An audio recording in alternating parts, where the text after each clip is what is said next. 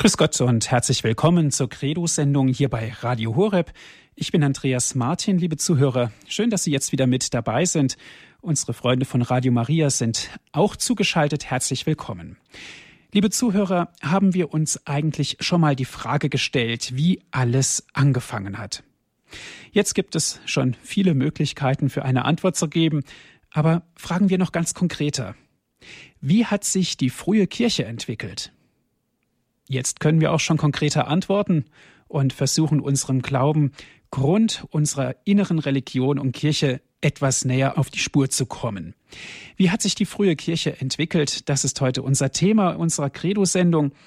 Und wir suchen nach Antworten und die werden wir mit Sicherheit auch finden, denn wir haben einen Fachmann dazu eingeladen. Es ist Herr Professor Dr. Thomas Söding von der Ruhr-Universität in Bochum. Wir sind jetzt mit ihm telefonisch verbunden. Herr Professor Söding, ich darf Sie ganz herzlich begrüßen. Ja, guten Abend, Herr Martin.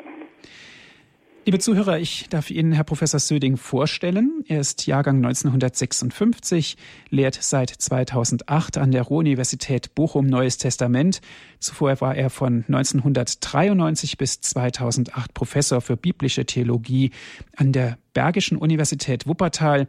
Seine akademische Ausbildung erhielt er mit dem Studium der katholischen Theologie, Germanistik, Geschichte an der Universität Münster.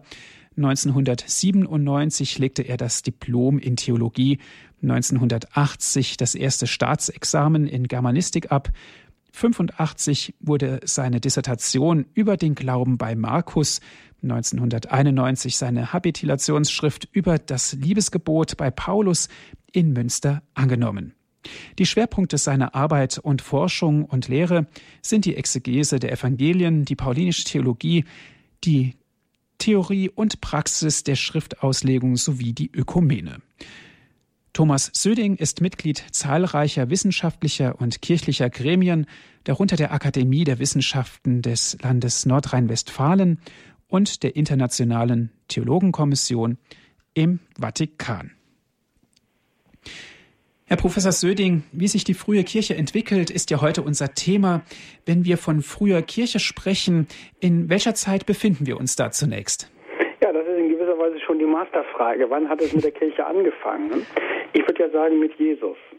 Natürlich hatte Jesus das große Thema des Reiches Gottes, äh, aber es gibt kein Reich Gottes ohne das Volk Gottes. Jesus hat Menschen in seine Nachfolge gesammelt, er hat eine Jüngerschaft gebildet, er hat die Zwölf erwählt, er hat Simon zu Petrus äh, gemacht. Das ist alles schon elementar das, was zur Kirche gehört. Aber natürlich kann man mit gutem Recht sagen, Pfingsten ist der Geburtstag der Kirche. Mit Ostern ging erst eigentlich alles so richtig los.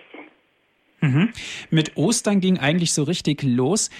Der Impuls kam natürlich von Jesus. Hat er zu Lebzeiten, wenn man es jetzt nochmal so ausdrückt, wirklich die Initialzündung gegeben den Aposteln und hat gesagt, passt auf, wenn jetzt das und das geschieht, müsst ihr das so und so machen?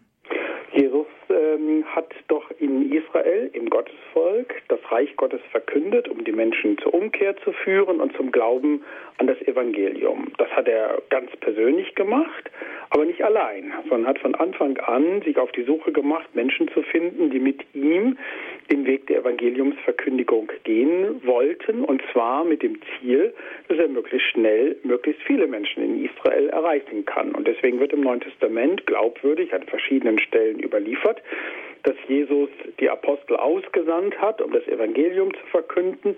Apostel heißt ja zunächst mal nichts anderes als Bote, Gesandter. Und diese, seine Boten, seine Gesandten, seine Apostel, die haben genau dieselbe Botschaft wie er zu vertreten und sie haben auch dieselbe Vollmacht wie er, weil er sie ihnen gegeben hat. Mhm. Er hat sie ausgesandt. Wie muss man sich das vorstellen? Nun, das kann man sich ganz konkret vorstellen. Es wird auch recht genau beschrieben. Äh, Jesus hatte seinen Stützpunkt am See Genezareth äh, und hat seine erste Arbeitsfläche, wenn man so will, in Galiläa vor sich gehabt. Galiläa ist jetzt nicht so fürchterlich äh, groß, aber es sind doch einige Städte und Dörfer dort. Es war auch in der Antike, als Jesus da gelebt hat, intensiv besiedelt. Nun beginnt Jesus, so erzählen es jedenfalls, die Evangelien damit, so kleine Kerzen anzustecken. Ja, also hier mal ein Wort äh, der Verkündigung, des Trostes und der Ermahnung, dort äh, ein Gleichnis, hier wieder äh, eine Machttat und dann werden die Menschen aufmerksam, ähm, hören vielleicht etwas hin, andere wenden sich ab äh, und dann gibt es äh, Einzelne, von denen Jesus sagt, ihr macht mit mir mit und da gibt es das schöne Wort, das an Petrus und an seinen Bruder Andreas und dann an Jakobus und Johannes gerichtet äh, ist, ich werde euch zu Menschenfischern machen. Das Wort Menschenfischer ist eigentlich äh, sehr provokant formuliert, weil das gar nicht so eine feiner äh, Vorstellung gewesen ist. Aber was Jesus in dieser Drastik klar macht, ähm, ist eindeutig, nämlich ich will, dass Menschen für die Gottesherrschaft gewonnen werden. Deswegen mache ich mich auf die Suche nach den verlorenen Schafen des Hauses Israel und ihr sollt es auch tun. Also man äh, begibt sich auf die Wanderschaft, so wie Jesus sich auf die Wanderschaft gegeben hat. Man soll nichts mitnehmen, äh, um nicht zu sehr sich in der eigenen Sorge zu ergehen. Man soll auf die Gastfreundschaft der Menschen setzen, denen man das Evangelium äh, bringt. Man soll ihnen den Frieden bringen und wenn es dann ein glücklicher Moment gegeben ist, dann kann man ins Gespräch über Gott kommen, über Jesus kommen und dann beginnen so die Glaubensgespräche. Mhm. Die Glaubensgespräche beginnen. Vorbild natürlich und Lehrmeister war Jesus selbst. Jesus ist gestorben und auferstanden von den Toten und Sie haben gesagt, da gab es noch mal so einen richtigen Impuls, aber eigentlich ganz pragmatisch gesehen, warum ist denn da die ganze Sache überhaupt gestartet und nicht auseinandergegangen? Schien es ja drei Tage zuvor so, dass die ganze äh, Geschichte definitiv beendet ist. Ne? Das ist nämlich derjenige, der die Gottesherrschaft verkündet, den seine Jünger als Messias äh, gesehen haben, der äh, beginnt nicht in Jerusalem seine große Erfolgsgeschichte, sondern den Leidensweg. Und das Desaster des Todes Jesu, das Zerstören der Hoffnungen, die auf ihn gesetzt worden sind, das wird ja im Neuen Testament ganz plastisch äh, dargestellt. Und mehr noch, es wird ja auch gesagt, dass diejenigen, die Jesus am nächsten gestanden sind, jedenfalls die meisten, äh, von ihnen ihn schmählich im Stich gelassen haben. Die Jünger sind geflohen und Petrus, der gerade noch beteuert, hat, dass er das eigene Leben für Jesus in die Waagschale werfen äh, werde, der hat ihn dreimal äh, verleugnet. Da gibt es eigentlich kein Zurück mehr. Ich kenne diesen Menschen nicht, hat äh, Petrus gesagt. So sagt man sich von einem Menschen los. Und jetzt beginnt das Erstaunliche, nicht nur dass der, der definitiv tot gewesen ist, nun tatsächlich lebt, wie man äh, sehen kann, wie man erkennen kann, wie man hören kann, sondern dass der jetzt auch nicht die Jünger äh, an ihrem Versagen misst, sondern dass er sie neu in die Nachfolge ruft. Er wird euch vorausgehen nach Galiläa das ist die älteste Osterbotschaft der Engel im Grab an die galiläischen Frauen. Er wird euch vorausgehen nach Galiläa. Ihr sollt ihm nachfolgen und dann beginnt die ganze Geschichte der Verkündigung Jesu und der Teilhabe an seiner Evangeliumsverkündigung neu. Und von daher hat tatsächlich mit Ostern alles neu begonnen, auch in dem Sinne, dass dann die Grenzen gesprengt worden sind, die vorher gesetzt waren in Galiläa, in Judäa, in Jerusalem. Jetzt geht es um eine weltweite Verkündigung. Mhm. Eine weltweite Verkündigung, aber ich könnte mir vorstellen, dass das alles nicht so reibungslos äh, vonstatten gezogen ist, sondern da gab es bestimmt auch Widerstände, Herr Professor. Vollkommen richtig. Und die größten Widerstände, die waren bei den Jüngern selber vorhanden. Die konnten nämlich erstens nicht glauben, dass Jesus wirklich von den Toten auferstanden ist. Ne? Die Frauen, so nach dem Lukasevangelium, verkünden, dass das Grab leer ist äh, und sollen von der Auferstehungsbotschaft berichten, aber die Apostel halten das alles für dummes Geschwätz. Ne? Dann müssen sie erst eines Besseren überzeugt werden. Das war mal das Erste. Der erste Punkt. Gott sei Dank hat ihnen Jesus über diese Schwierigkeit hinweg äh, geholfen.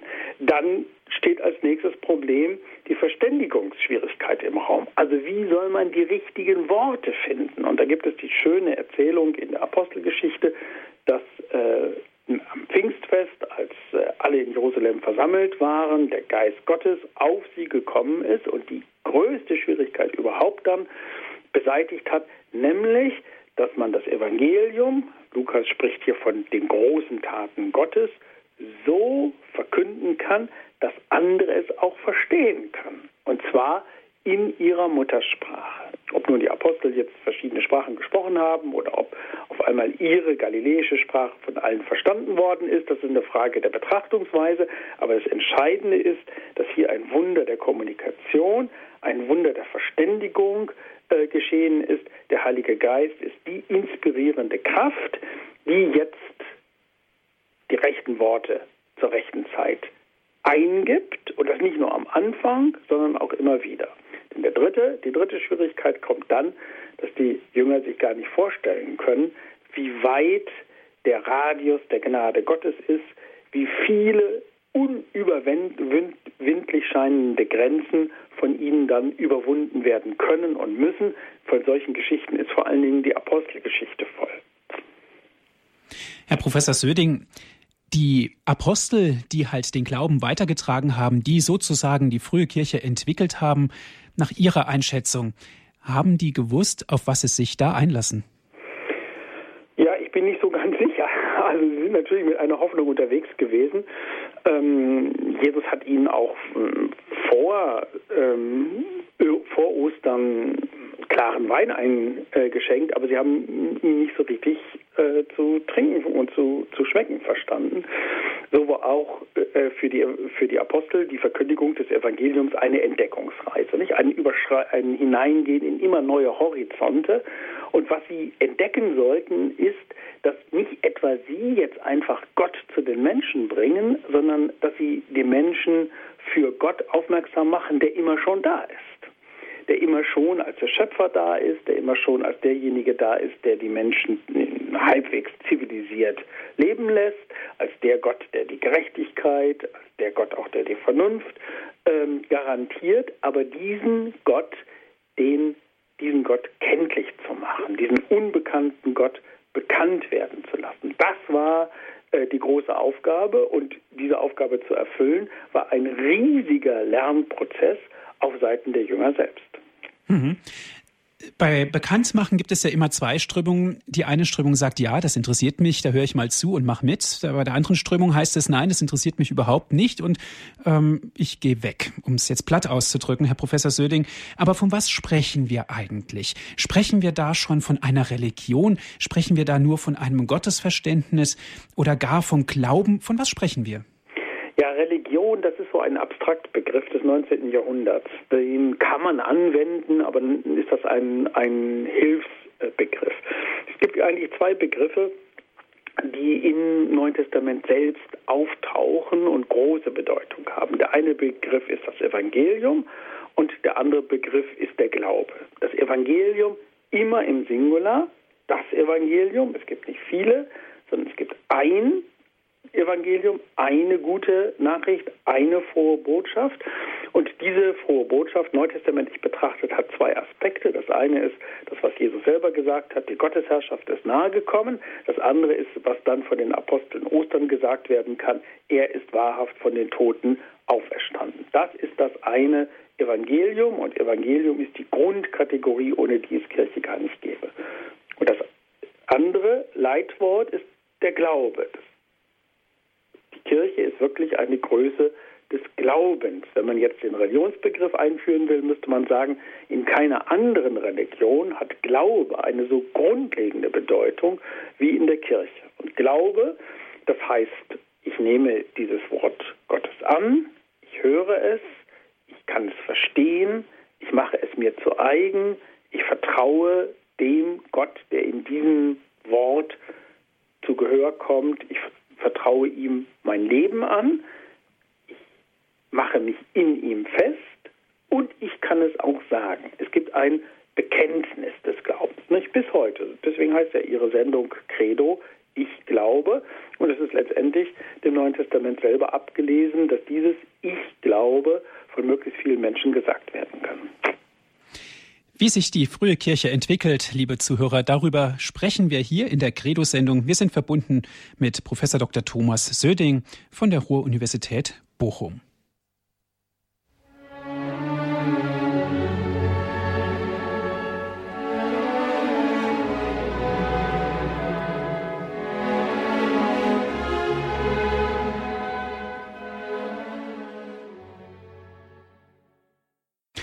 Sie haben eingeschaltet in der Sendung Credo hier bei Radio Hureb, liebe Zuhörer, heute mit dem Thema, wie sich die frühe Kirche entwickelt. Und da sind wir im Gespräch mit Herrn Professor Dr. Thomas Söding von der Ruhr-Universität in Bochum. Herr Professor Söding, erst nochmal herzlichen Dank, dass Sie sich die Zeit genommen haben für heute Abend. Das Apostelkonzil ist ein Schlagwort, was natürlich in den ganzen Studien immer wieder zu hören ist. Apostelkonvent wird es auch genannt in Jerusalem in der Zeit zwischen 44 und 49. Was hat es genau damit auf sich? Ja, das ist sicherlich eine der spannendsten Ereignisse und der wichtigsten Entscheidungen in der frühen Geschichte der Kirche. Im Hintergrund steht Streit, ne? wie eigentlich immer, wenn es zu einem Konzil äh, kommt, irgendein ungelöstes Problem. Äh, und dieses ungelöste Problem betraf den Stil und die Programmatik äh, der Verkündigung, äh, und zwar insbesondere dieser Verkündigung unter den sogenannten Heiden. Das Christentum kommt aus dem Judentum heraus und die Zuwendung von Juden, Christen, so nennt man die dann zu Juden. Das war mehr oder weniger selbstverständlich. Aber jetzt beginnt in einer anderen großen Gemeinde, nämlich in der Riesen ähm, Metropole Antiochia in Syrien äh, beginnt eine neue Form der Verkündigung, nämlich dass man Heiden angesprochen hat. Und zwar offensichtlich, später werden dann Barnabas und Paulus die entscheidenden Figuren, nicht mehr so, dass man ihnen, sofern sie Männer waren, die Beschneidung abverlangt haben. Also ein brandaktuelles äh, Thema. Ähm, allerdings jetzt nicht die Frage, ob die Beschneidung erlaubt ist, äh, sondern ob die Beschneidung geboten ist. Und Paulus ist dann derjenige, der als Theologe mit aller Entschiedenheit und mit seiner ganzen theologischen Kompetenz dafür eintritt, dass diese Beschneidung von den äh, Männern, die aus den Heiden kommen, nicht verlangt werden kann. Da ging es aber nicht nur um irgendeinen kleinen Ritus, sondern da ging es um eine Symbolhandlung, nämlich, dass man sich voll und ganz mit allen Geboten und Gesetzen zum Judentum bekennt. Also man muss erst Jude werden, um dann später Christ werden äh, zu können. Diese äh, Parole wird von Paulus nicht geteilt, aber da gibt es dann eben halt andere, die daran Kritik üben und die Sache ist so wichtig und drängend, dass sie einer gemeinsamen Entscheidung zugeführt werden muss und die wurde auf dem Apostelkonzil in Jerusalem gefunden, in Jerusalem, weil das das Zentrum der frühen Kirche war und weil dort auch andere zentrale Gestalten wie Petrus und der sogenannte Herrenbruder Jakobus und Johannes und so weiter zu Hause gewesen sind. Mhm. Eine spannende Sache des Konzil. Warum gab es denn da Streit vorher? Warum musste man sich denn da versammeln? Ja, also es gab den Streit, weil es natürlich auch Gründe gibt äh, für die Paulus-Gegner, nämlich einfach die jüdische Praxis.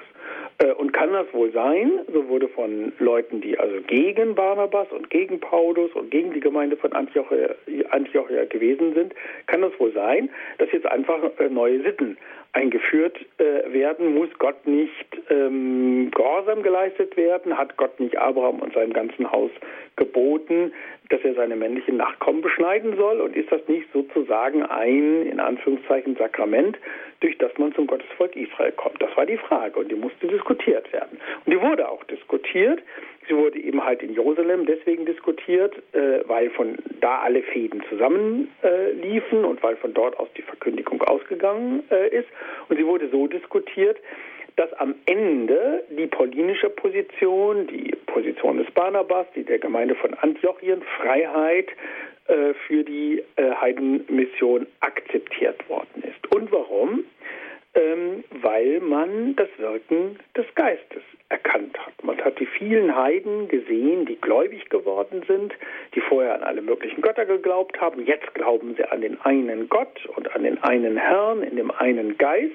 Da ist kein Unterschied äh, zu den äh, Judenchristen und deswegen muss man sie voll anerkennen. Sie sitzen in der ersten und nicht in der zweiten Reihe äh, in, de, äh, in der Kirche, das ist, das erkannt zu haben, das durchgesetzt zu haben, das ist die große und entscheidende Leistung des sogenannten Apostelkonzils. Mhm.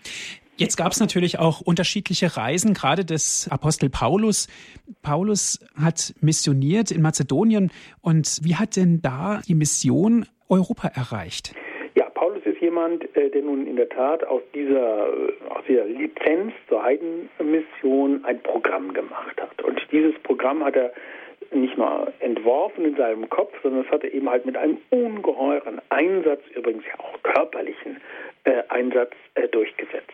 Sodass also Schritt für Schritt dieses Evangelium immer weitere Kreise äh, zieht. Und äh, ein symbolisch sehr, sehr wichtiger äh, Schritt ist dann der Übergang, so würden wir das heute sagen, ist es ehrlich gesagt etwas anachronistisch, äh, nach Europa, also von Kleinasien nach ähm, äh, nach Makedonien. Und da erzählt Lukas in der Apostelgeschichte eine schöne kleine Geschichte, nämlich, dass äh, dem Paulus in einem Traum ein Makedone, also ein Grieche würde man heute sagen, erschienen sei und der habe ihm im Traum gesagt, komm herüber und hilf uns. Und dieses komm herüber und hilf uns, so erzählt Lukas weiter. Das äh, ist dann als Traumvision diskutiert worden von Paulus und seinen Mitarbeitern und dann haben sie gesagt, na, das war kein Hirngespinst, sondern das war jetzt ein, eine Weisung von Gott selbst und dann sind sie nach Makedonien rübergegangen. Das ist für die Mission, ähm, die Missionspraxis und die Missionstheologie bis heute ganz, ganz wichtig, weil diese Europamission, wenn man das so sagen darf, äh, die Antwort auf eine Bitte ist. Es geht nicht darum, dass man mit seinen eigenen Vorstellungen einfach andere überfährt. Es geht darum, dass man hellhörig wird für die Fragen, die bei denen zu Hause sind, denen das Evangelium gebracht werden soll. Nur wenn man auf diese Fragen tatsächlich antworten kann, wenn man die ausgesprochenen und die unausgesprochenen Bitten zu erfüllen bereit ist, mit allem, was es dann kostet, dann ist man auch ein glaubwürdiger Zeuge, eine glaubwürdige Zeugin Jesu Christi. Das ist ein Punkt, den Lukas stark gemacht hat. Und dann passiert Gewaltiges in äh, den ersten Schritten der Evangeliumsverkündigung in äh, Europa. Ich weiß gar nicht, ob wir so viel Zeit haben, dass ich wenigstens die ersten drei dieser Schritte mal ganz kurz andeute. Ja, unbedingt. Also, äh, Paulus kommt dann nach Philippi. Das Erste, was dort passiert, ist, dass er eine Frau namens Lydia äh, trifft, eine sogenannte Gottesfürchtige, die ihm zuhört äh, und die er, die er tauft. Das heißt also, der erste europäische Christ ist eine Christin, ist eine Frau. Das ist programmatisch, ohne jede Frage. Und diese Lydia hat dann ihr Haus geöffnet und Paulus und seiner, seinen Mitarbeitern Asyl gewährt, sodass sie von dort aus missionieren können. Das Zweite, was dann erzählt wird, gleichfalls in in Philippi ist, dass es da eine sogenannte Wahrsagesklavin gegeben hat, also eine Frau mit übersinnlichen Kräften, so würden wir es vielleicht sagen, die von ihren Herren ausgebeutet worden äh, ist. Die sieht dann den Paulus und dann auf einmal sozusagen äh, läuft sie hinter denen her und schreit herum und sagt, also ihr seid äh, die Männer Gottes selbst. Und Paulus wird das irgendwann zu bunt äh, und dann treibt er diesen Wahrsagegeist aus dieser Frau aus.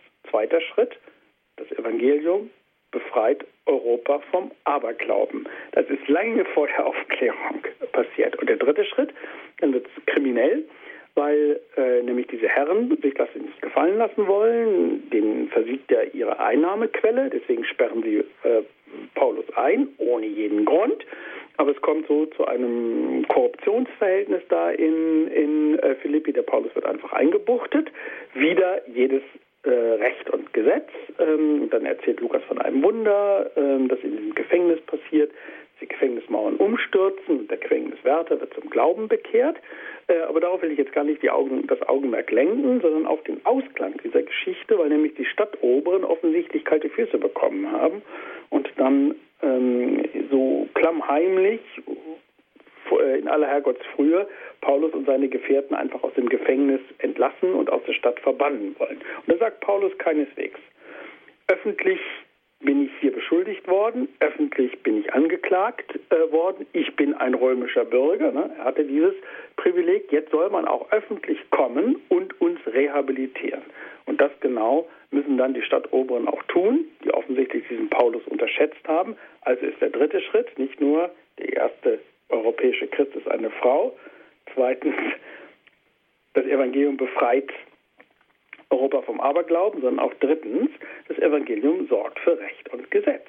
Ein römisches Recht wird durch den Apostel gegen diese korrupten Beamten äh, durchgesetzt. Das sind drei ganz starke Ausrufungszeichen am Anfang der europäischen Missionen, von denen ich glaube, dass sie bis heute ihre äh, Bedeutung nicht verloren haben. Mhm.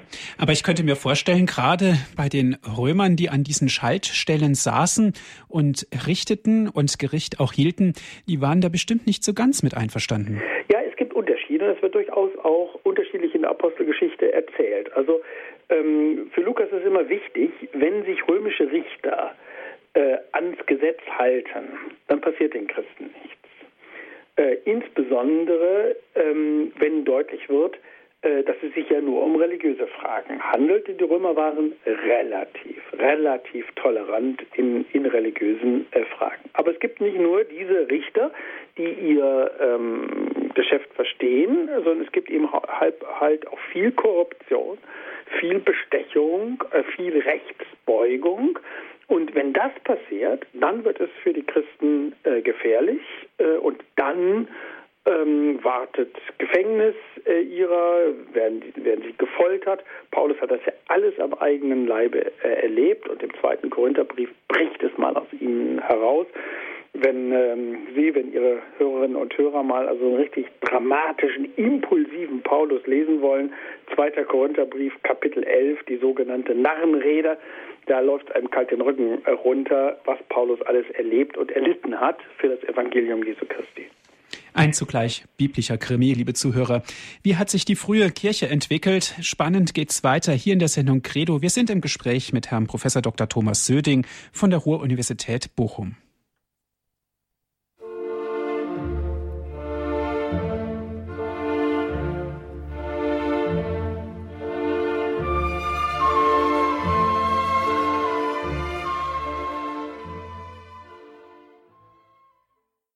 Für alle, die später hinzugekommen sind, liebe Zuhörer, Sie hören die Sendung Credo hier bei Radio Horeb.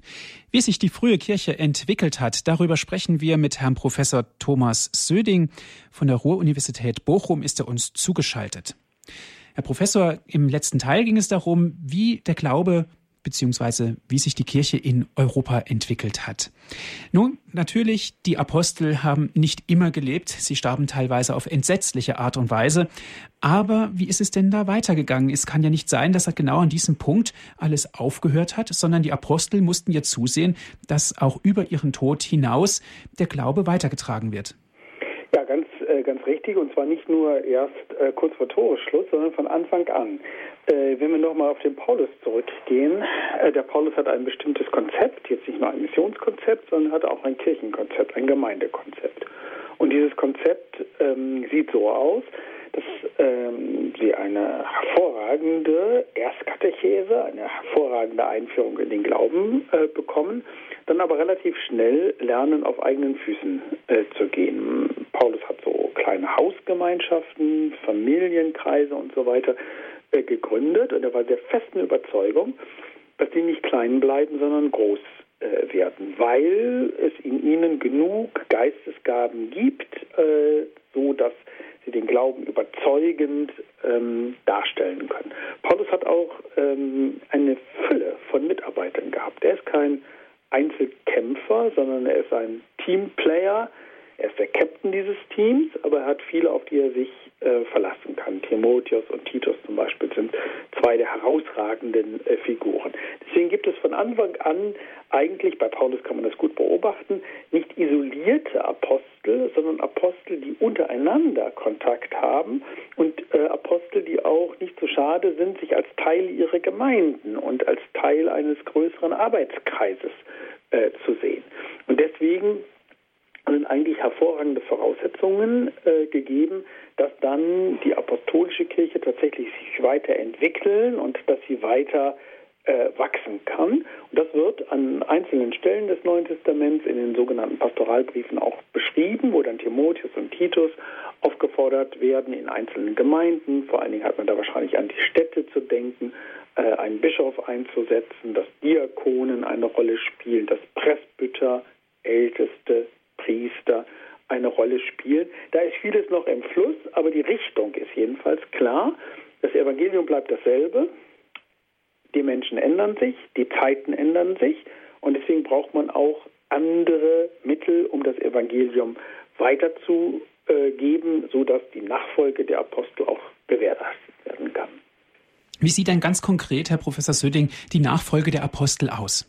Ja, die Nachfolge der Apostel vor Sieht so aus, ähm, dass es einen Sprecher gibt, einen, der die Gesamtverantwortung äh, hat. Das ist der Bischof. Gut, wenn man jetzt historisch ganz äh, genau ist, weiß man, dass es da eine gewisse Zeit noch braucht, bis tatsächlich dieses Grundkonzept eine Stadt, ein Bischof äh, sich durchgesetzt hat.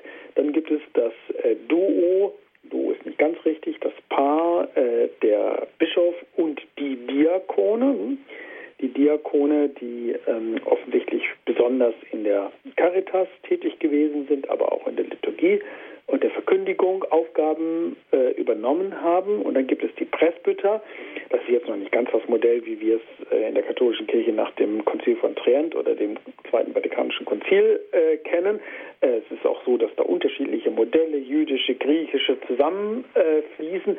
Aber auf jeden Fall ist klar, dass es Einzelne auch geben muss, die die Gesamtverantwortung tragen. Und dann ist ganz wichtig und später allzu oft in Vergessenheit geraten, dass die nicht alles können, sondern dass die immer eine Vielzahl von Menschen brauchen, die die Sache des Glaubens zu ihrer eigenen äh, machen. Und zwar nicht nur, weil sie das wollen, sondern auch, weil sie das können.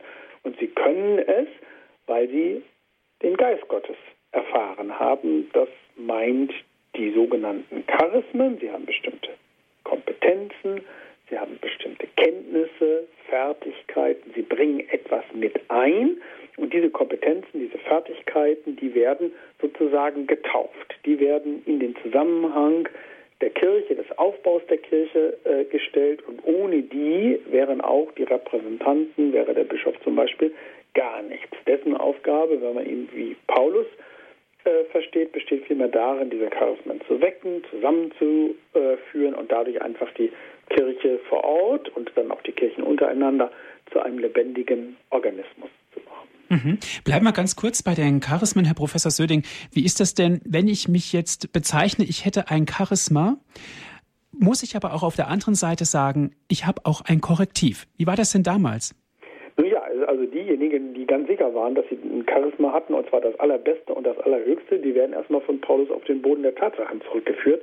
Das waren nämlich in Korinth, da kann man den ersten Korintherbrief sehr gut lesen, solche, die also über irgendwelche Formen von Verzückung verfügt haben, die so in Zungen reden konnten, die ähm, ja, bereit gewesen äh, sind, äh, sogar ähm, bis zum Martyrium, die gesagt haben, ich habe alle, alle Prophetie. Und da sagt Paulus dann ja immer im hohen Lied der Liebe und gibt es die Liebe nicht, dann ist das alles nichts. Also haben wir schon mal ein großes äh, Kriterium, die Liebe.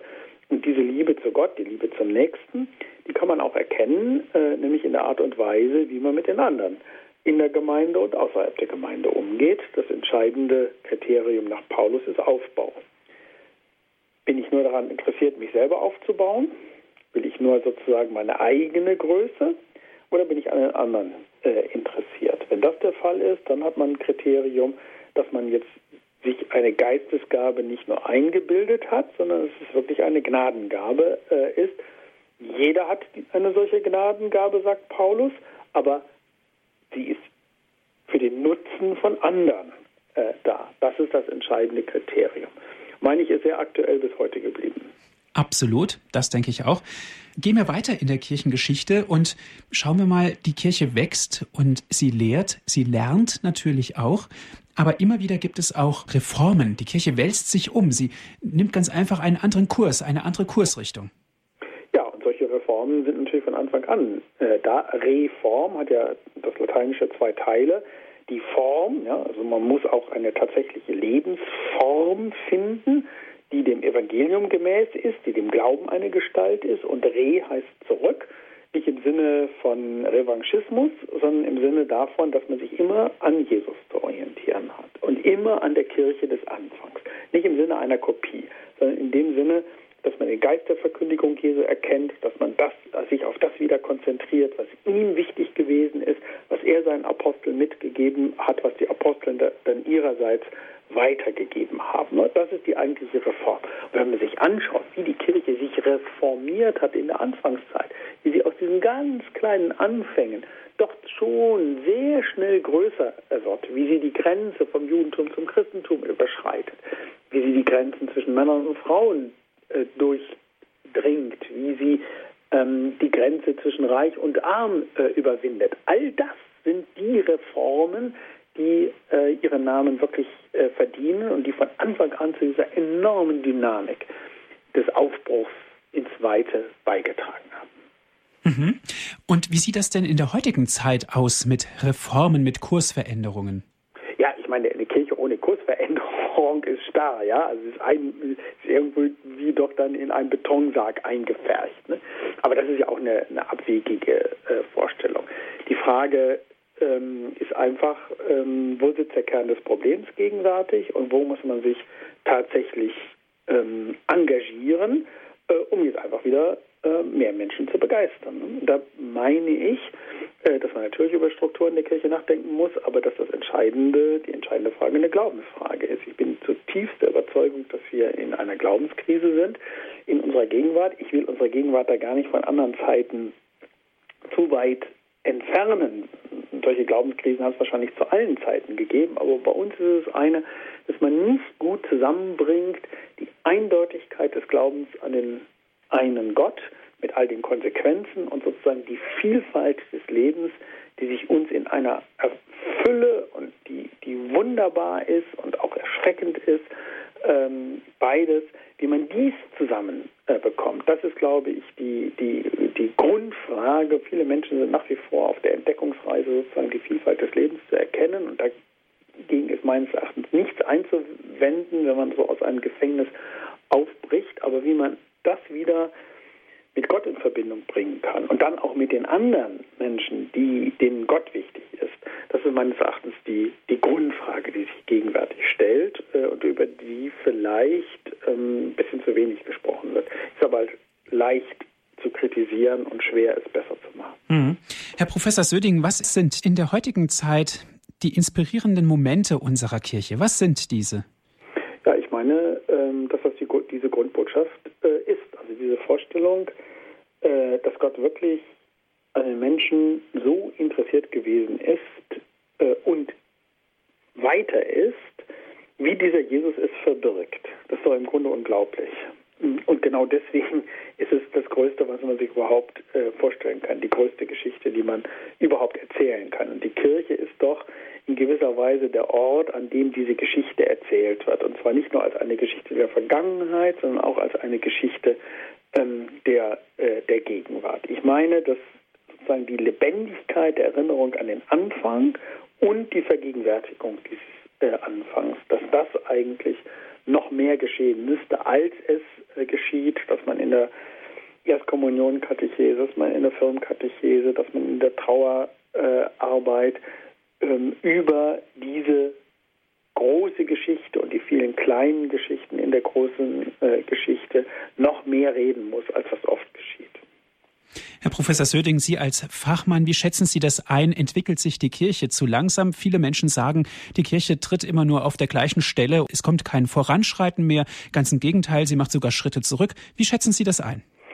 Ja, ich glaube, dass die äh, Lage nicht so ganz eindeutig ist. Nicht? Letztendlich ist die Kirche ja tatsächlich im Aufbruch, vielleicht weniger in Deutschland oder in Westeuropa. Wenn man mal in andere Erdteile äh, schaut, ähm, hier gibt es ja stürmische Entwicklung, es gibt eine echte sozusagen Freude am Glauben, die ist aber auch viel mit einer Freude am Leben ähm, verbunden. Und das gibt es in Deutschland auch, das gibt es in Westeuropa auch, aber man muss ganz genau hingucken. Nun muss ich so sagen, ähm, ich sehe jetzt Deutschland nicht nur als Krisenregion. Ich glaube, dass hier auch unglaublich viel Positives passiert ist. Also zum Beispiel die ganze Bildungsarbeit. Ne? Wir haben ja wirklich, denken wir etwa ans katholische Bibelwerk. Was ist da über eine mehr als eine Generation einfach auch an Wissen, an Kompetenz entstanden, dass man dann nicht mehr einfach nur enthusiastische Freudenausbrüche hat, sondern dass man auch eine nachdenkliche Form von Glauben, reflektierten äh, Glauben hat. Das ist ja gar keine Frage. Ich, ich will auch nicht, dass also im, im Religionsunterricht, Entschuldigung, alle Kolleginnen und Kollegen mögen da weghören, dass nicht nur Ringelreien getanzt wird und also Halleluja gesungen wird, sondern ich will wirklich, dass die Chance genutzt wird, dass also auch die Wahrheit des Glaubens, die, die Nachdenklichkeit, die Prägung des Glaubens zum Ausdruck äh, bringt. All das sind ja Chancen, die wir, die wir haben. Und wir müssen dann einfach auch sehen, dass sich Kirchlichkeit ändert, dass die Verhältnisse, Lebensverhältnisse, die Glaubensverhältnisse junger Leute ähm, ändern. Ähm, und da muss man zuhören, mhm. so, wie, so wie Paulus das gemacht hat. Komm herüber und hilf uns, ja, und dann diskutieren. Die Bitte, die mich jetzt, die jetzt an, an mein Ohr dringt, ist die wirklich, kommt die wirklich von Gott äh, oder ist sie nur das Echo meiner eigenen äh, Vorstellung? Patentrezept gibt es nicht, mhm. aber eine Perspektive. Und die Perspektive ist, denke ich, die, die da am Anfang zu dieser großen Geschichte geführt hat. Mhm. Perspektive, ein Stichwort, Herr Professor Söding. Wir leben natürlich in Deutschland und manchmal ist es auch so, dass wir den Blick über den Tellerrand hinaus vielleicht nicht so ganz wahrnehmen. Sie sind nun Mitglied in der Internationalen Theologenkommission im Vatikan. Sie haben den Tellerrand überblickt. Und wie sehen Sie denn im Vergleich zu allen anderen Ländern Deutschland? Ja, also Deutschland ist ein Land mit einer schwierigen Geschichte. Äh, gerade in der äh, gerade in der Moderne. Diese Geschichte werden wir so schnell ähm, so schnell nicht los. Und ich denke auch sozusagen die Erfolgsgeschichte der Demokratie nach dem Zweiten Weltkrieg, das ist eine, äh, die ihrerseits ja auch nochmal sozusagen den Schatten der Vergangenheit ähm, an sich äh, trägt und Kirche in Deutschland zu sein, in Deutschland äh, Christ, in Deutschland Katholik äh, zu sein, das muss immer auch eine Wachsamkeit bedeuten für diesen äh, politischen Kontext. Dann leben wir in Deutschland in einem Land, in dem es ungefähr genauso viel Protestanten wie Katholiken gibt. Das ist eher ungewöhnlich. Hm? In Polen äh, oder in Schweden ist es anders. In Polen sind die Katholiken dominant, in Schweden die, äh, die Protestanten und die anderen sind nur eine kleine Minderheit. Aber wir sind auf Augenhöhe und das heißt, wir müssen uns verständigen. Wir können jetzt nicht uns einfach nur um die katholischen oder die evangelischen Angelegenheiten kümmern, sondern man muss eben halt zusammenarbeiten. Das kann einen enorm nach vorne bringen. Es kann aber auch einen belasten, wenn man Minderwertigkeitskomplexe hat oder wenn man die anderen in die Knie äh, zwingen will. Und dann meine ich, dass wir in Deutschland gegenwärtig schon auch eigentlich ähm, eine, eine, starke Nachfrage spüren äh, an Religion, auch speziell an christlicher äh, Religion, weil viele sozusagen das Aufkommen des Islam und sei es nur ein Medienereignis irritiert Sie wollen wissen, ob man wirklich sozusagen Gottesglaube und Friedfertigkeit miteinander äh, verbinden kann. Davon bin ich zutiefst überzeugt. Auch was den Islam äh, betrifft, bin ich davon überzeugt. Aber da müssen die Christen, müssen die Kirchen sozusagen eine absolute Vorbildfunktion an den Tag legen. Ich denke, das machen sie auch. Aber Jetzt kommen wir vielleicht auf den wunden Punkt. Es wird nicht so deutlich, in der Öffentlichkeit nicht so deutlich, warum sie das machen. Dass sie das aus einer heißen Gottesliebe heraus äh, tun. Und dass diese heiße Gottesliebe, um im Bild zu bleiben, jetzt also nichts äh, Lebendiges verbrennt, sondern dass sie sozusagen ähm, Vereistes auftaucht. Ja, das wäre für mich eher so ein, ein, ein Bild. Und danach müsste man, müsste man fragen, und da werden wir manchmal auch von außen her betrachtet. Man schätzt natürlich die karitative Leistung, man schätzt auch die Bildungsleistung, den, den Stand der akademischen Theologie. Und man fragt so ein bisschen, äh, wo bleibt euer Feuer? Mhm. Liebe Zuhörer, ich lade Sie ein, sich mit einzubringen hier in diese Sendung bei Radio Horeb in die Credo-Sendung. Das Thema heute ist, wie sich die Kirche entwickelt. Wir sind im Gespräch mit Herrn Professor Dr. Thomas Söding von der Ruhr-Universität in Bochum, ist er uns zugeschaltet. Wir sind gespannt. Reden Sie mit, diskutieren Sie mit, rufen Sie an. Gerne dürfen Sie Fragen stellen, mitsprechen, hier in der Sendung Credo.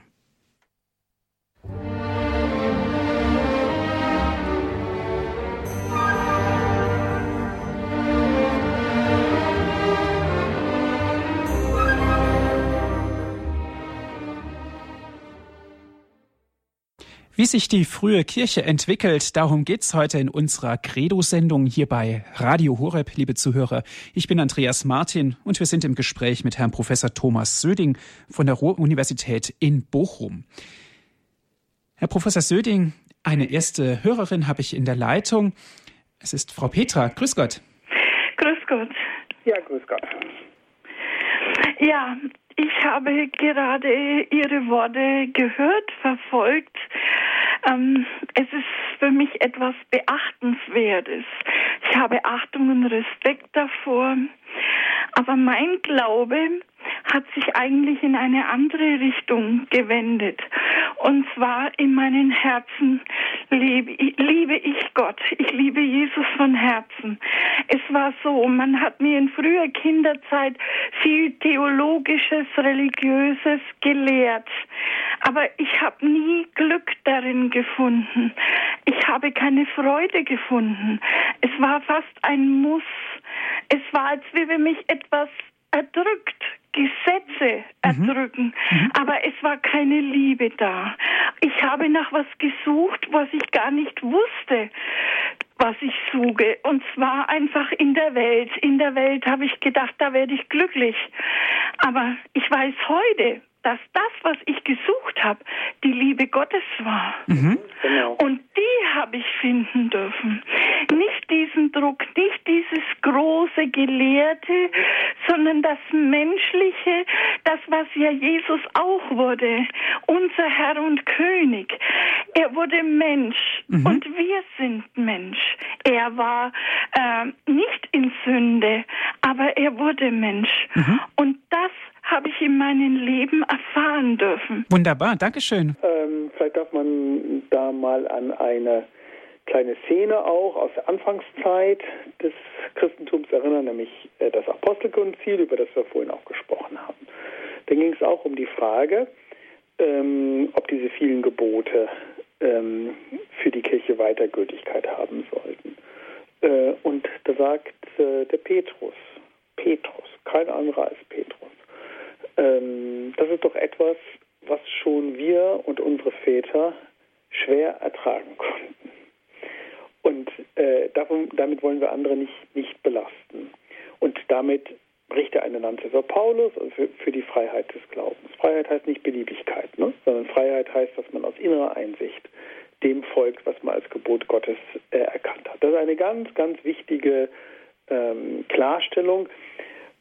Heute denken allerdings viele, äh, so ein paar Richtlinien für das Leben braucht man auch. Ne? Aber es gab eine Zeit, äh, und es gibt sie zum Teil äh, noch, in der das ähm, Christentum so auf die Parode Du darfst nicht, äh, du musst reduziert worden ist. Das ist eine Karikatur des christlichen Glaubens. Es ist im Grunde der Glaube eine große Freiheit. Und diese Freiheit ist so groß, dass ich sie nicht nur für mich alleine habe, sondern dass ich sie mit anderen zusammen äh, teilen möchte. Und dann sind wir bei dem, worüber wir sprechen und worüber sich, sprechen, sich zu sprechen lohnt, wenn man über die Kirche redet. Mhm. Gut, danke schön für Ihren Anruf. Ich bedanke mich auch ganz herzlich und ich möchte alle Menschen grüßen, die Gott von Herzen lieben. Dankeschön. Alles Gute für Sie. Alles Gute. Auf Wiederhören. Auf Wiederhören. Herr Professor Söding, es war ein ganz wesentlicher Aspekt, den Frau Petra eingebracht hat, nämlich nicht weg von der Wissenschaft. Sie gehört natürlich auch dazu. Aber das Herz, das klang so im Unterton, das Herz und mit dem Herzen zu sehen, dass man das nicht aus dem Blick verliert. Na gut, äh, Glaube ist eine Herzenssache. Nicht? Jesus sagt das ja auch schon, dass man mit dem ganzen Herzen äh, Gott lieben soll. Allerdings auch mit dem Verstand. Sag, äh, Im Markus-Evangelium ist das eigens äh, erwähnt. Nein, das, äh, der Glaube ist deswegen eine Herzenssache, äh, weil es um die Persönlichkeit geht. Hm? Es geht nicht darum, dass mir der, der Glaube etwas Äußerliches bleibt. Das ist zwar auch häufig so, äh, aber dann muss man versuchen und manchmal hat man das große Glück, dass man Menschen findet, die einem helfen, diesen Glauben zu einer inneren Angelegenheit äh, zu machen, zu der ich wirklich Ja sagen kann. Das meinte ich ähm, mit diesem großen Thema Freiheit. Ne? Die Freiheit des Glaubens, für die der Paulus sich so stark gemacht äh, hat, das ist genau die innere Entschiedenheit, Ja zu sagen und dann auch mit allen Konsequenzen zu diesem Ja zu stehen. Ein Ja zu Gott und ein Ja zum Nächsten und deswegen auch ein Ja zu all denjenigen, die diese Gottes- und Nächstenliebe teilen. Mhm. Einen nächsten Hörer aus Hessen ist in der Leitung. Guten Abend. Ja, guten Abend. Mir ging es noch um Folgendes. Ich habe also, für mich ist in der katholischen Kirche eins wichtig. Das andere, die Nächstenliebe, das können ja alle Kirchen, alle christlichen Kirchen. Mhm. Und Muslime haben Nächstenliebe. Aber an der katholischen Kirche im Laufe von Jahren und Jahrzehnten Was mich da an die katholische Kirche bindet, sind die Sakramente. Wer erlässt mir denn sonst wirksam die Sünden? Das kann nur die katholische Kirche in der Beichte. Die können mir den Trost zusprechen, die können mir raten, wie ich mit meiner Behinderung zurechtkomme, wie ich mein Kreuz annehme aus Liebe zu Jesus. Das kann sonst keine Kirche, das kann nur die katholische. Mhm. Und die Kommunion, das Abendmahl mit wirklicher Anwesenheit Christi, wo ich sagen kann, ich nehme jetzt Christus mit, er kommt mit mir, es ist bei mir und stärkt mich mit meinen kleinen Lebensverantwortungen, die mhm. ich ihm zuliebe habe. Das ist meiner Ansicht nach, wie man heute sagt, ein Alleinstellungsmerkmal mhm. der katholischen Kirche, das mir beweist, es ist die von Christus gegründete Kirche. Das war mein Beitrag. Dankeschön. Mhm. Ja, also Gottes und Nächstenliebe sind die Basis und Gottes und Nächstenliebe müssen sich dann ja konkretisieren und dürfen sich konkretisieren. Und sie sind nicht nur der, dasjenige, was ich dann äh, bringe, sondern sind immer Antwort auf das, was Gott bringt. Und äh, dafür gibt es dann, nicht im Neuen Testament selber, aber sachdienlich dann später, diesen Begriff der Sakramente. Wenn wir jetzt über Sakramente reden, dann reden wir aber in erster Linie nicht über etwas, was trennt, sondern über etwas, was verbindet. Nämlich in erster Linie Gott und die Menschen verbindet. Und deswegen auch die Kirche eigentlich nicht trennen darf, sondern die Kirche verbinden muss. Und Gott sei Dank haben wir am Anfang äh, der Sakramente alle das Sakrament der Taufe. Die Taufe wird anerkannt äh, zwischen den Protestanten und den Katholiken und den äh, Orthodoxen.